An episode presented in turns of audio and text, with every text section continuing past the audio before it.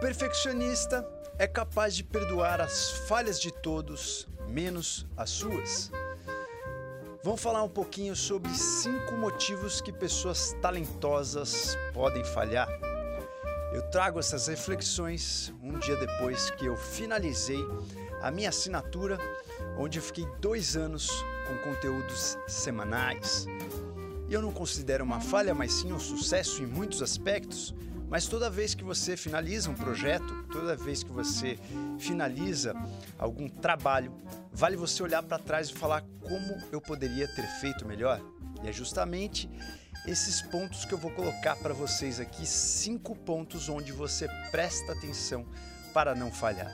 Vou começar nossa semana com uma bela reflexão e esses cinco pontos são muito simples para a gente colocar na nossa rotina, são coisas fáceis, mas que muitas vezes a gente esquece.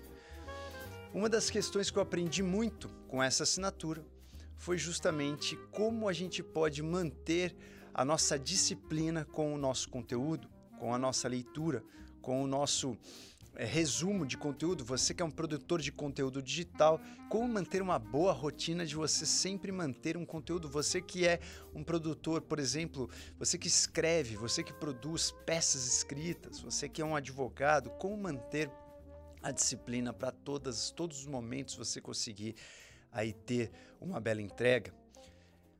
Um dos grandes é, argumentos das pessoas que falam é, sobre o sucesso é justamente você praticar as 10 mil horas. E a gente já viu que esse esquema das 10 mil horas nada mais é do que uma falácia. As 10 mil horas foi um sistema difundido por Ma Malcolm Gladwell naquele livro Outliers, Fora de Série, e ele percebeu que aquelas pessoas que se destacavam muito em um campo tinham praticado mais de 10 mil horas. Mas isso não significa que se você praticar 10 mil horas, você vai ser uma, um profissional é, de muito destaque. Existem muitas outras coisas que estão envolvidas e principalmente como você pratica. Por isso que dentro do meu curso Avatar da Mente eu tenho uma aula que eu falo da falácia das 10 mil horas. As 10 mil horas não impactam muito no que você vai se destacar, no que você vai ser. Como você vai se destacar no que você vai ser. Então, as 10 mil horas impactam mais em garantir que você praticou muito alguma coisa. Só que se você praticar sempre da mesma maneira, se você simplesmente deixar a prática como se você fosse um, um hobby, como se fosse um momento de distração, você não vai melhorar, você não vai é, ser melhor do que alguém, você não vai ter o seu talento mostrado aí no mundo. Para você realmente se destacar, essas 10 mil horas devem ser feitas de uma maneira muito específica, o que a gente chama de prática deliberada mas muitos outros erros estão impactando a performance de muitos profissionais. Eu vou falar aqui de cinco deles. O primeiro, eu já falei para vocês nessa frase de abertura aí do nosso conteúdo, que é o perfeccionista. Ele permite, perdoa muitos erros das pessoas que estão à sua volta, mas ele jamais perdoa os seus próprios erros. Se você é um perfeccionista, muitas vezes você é, se cobra demais e você acaba deixando inovações no seu projeto ou até novos projetos de lado porque você nunca acha que está bom. Ou até você acaba abandonando projetos porque você se cobra muito. Michael Jackson, por exemplo, era um perfeccionista. Muitas vezes ele nem queria fazer shows porque ele achava que estava ruim. Então, esse é um dos primeiros erros que a gente tem que estar tá atento: o perfeccionismo.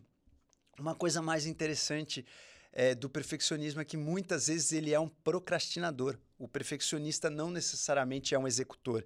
Às vezes ele quer tudo tão perfeito, ele fica buscando tanta perfeição naquilo que ele acaba sendo um procrastinador.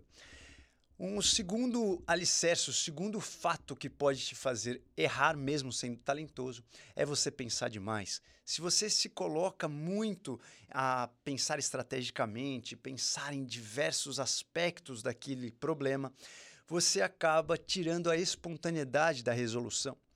Tirar a espontaneidade da resolução acaba racionalizando muito a sua tarefa e muitas vezes você acaba perdendo o teor natural ou perdendo o, o punch emocional daquilo que você faz. Então, você tem que manter um equilíbrio entre você pensar bastante, elaborar, ter estratégias e ao mesmo tempo não perder a naturalidade, não perder a emoção, não perder a intuição dos seus projetos. Isso é muito importante, então não pense demais. Pense o suficiente, pegue e faça. Existe sempre um, uma leve um leve equilíbrio, né? um leve sweet spot onde você deve pensar e agir. É, uma das aulas que a gente vai fazer ao vivo também no nosso Avatar da Mente é sobre a tomada de decisão. A tomada de decisão ela conta com um pouco da sua intuição, mas a, a intuição ela não pode estar no começo da tomada da decisão. Você não pode, antes de tomar decisão ou com poucos dados analisados, usar sua intuição e falar assim: ah, eu vou hoje brecar minha segunda-feira porque estou com intuição aqui que eu vou produzir muito mentalmente. Não, você tem que ter dados para isso. Comece a escrever, escreva um parágrafo, escreva dois parágrafos. Putz, realmente hoje eu estou no flow, então eu vou parar minha produtividade só para escrever. Então, todas as decisões podem ser baseadas na intuição, mas a intuição ela tem que ser no timing certo. Ela não pode nem ser precoce e nem ser esquecida. Isso vale também para você não falhar nos seus projetos. O terceiro ponto que eu coloquei aqui é na falha em entender a cabeça alheia.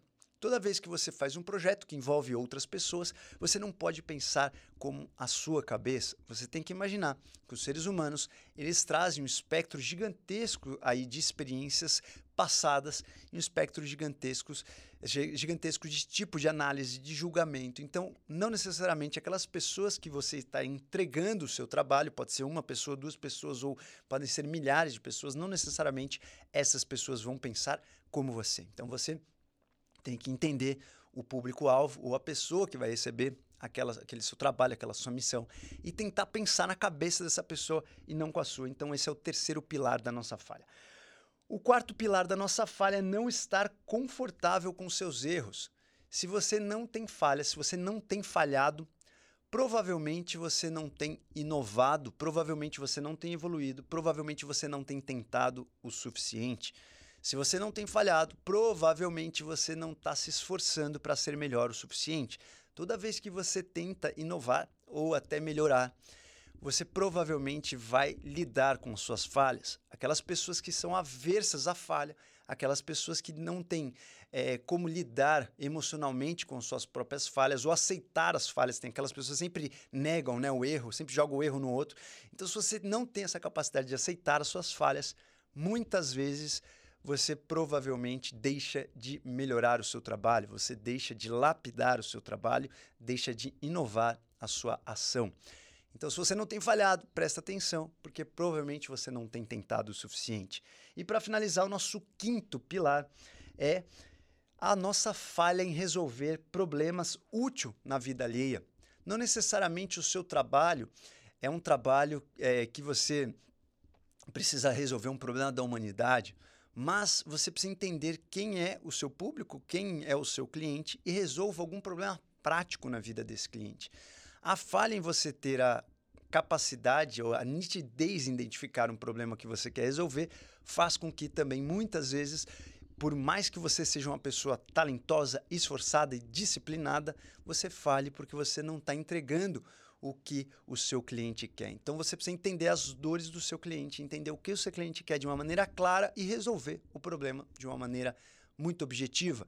A falha em identificar esse problema ou a falha em dar a solução para algum problema significa na falha da sua missão ou do seu projeto. Então concluímos aqui cinco pilares de você para você observar de uma falha, mesmo que você seja disciplinado, talentoso e muito esforçado. Começamos a nossa semana pensando nesses pontos para não cometê-los. Seja a sua missão nesse único dia, né, que dure algumas horas, seja uma missão de um trabalho que você vai ficar cinco horas fazendo, ou seja realmente uma missão de um ano inteiro. Isso vale para microatitude ou para atitudes de uma vida. Isso vale para a sua profissão como um todo. Isso vale para uma simples tarefa que você vai entregar daqui duas horas. Pratique esses cinco pilares, olhe se você está falhando em um deles e você vai perceber que a sua entrega vai ser bem melhor e o seu talento vai ser mais exibido, mais mostrado de uma forma um pouco mais transparente. Senhoras e senhores, vamos para nossa semana com tudo porque entramos no mês de agosto e eu espero que vocês já estejam com o schedule aí inteiro desenhado para que você produza muito nesse mês. No dia 5 de agosto estaremos com as inscrições do nosso Avatar da Mente encerradas. Então, se você gosta de estudar a performance do seu cerebolo, se você gosta de produzir mais em menos tempo, não deixe de fazer nosso curso que você vai aprender muito sobre suplementação, sobre stacks, sobre prática, sobre como melhorar na sua profissão Tudo isso em apenas um curso que você tem direito aí há mais de dois anos. Além do que, nas seis primeiras semanas vamos estar juntos com lives exclusivas aí para vocês, falando muito dessa questão de dopamina, tomada de decisão, suplementação para o foco e muito mais. Espero vocês na nossa próxima semana.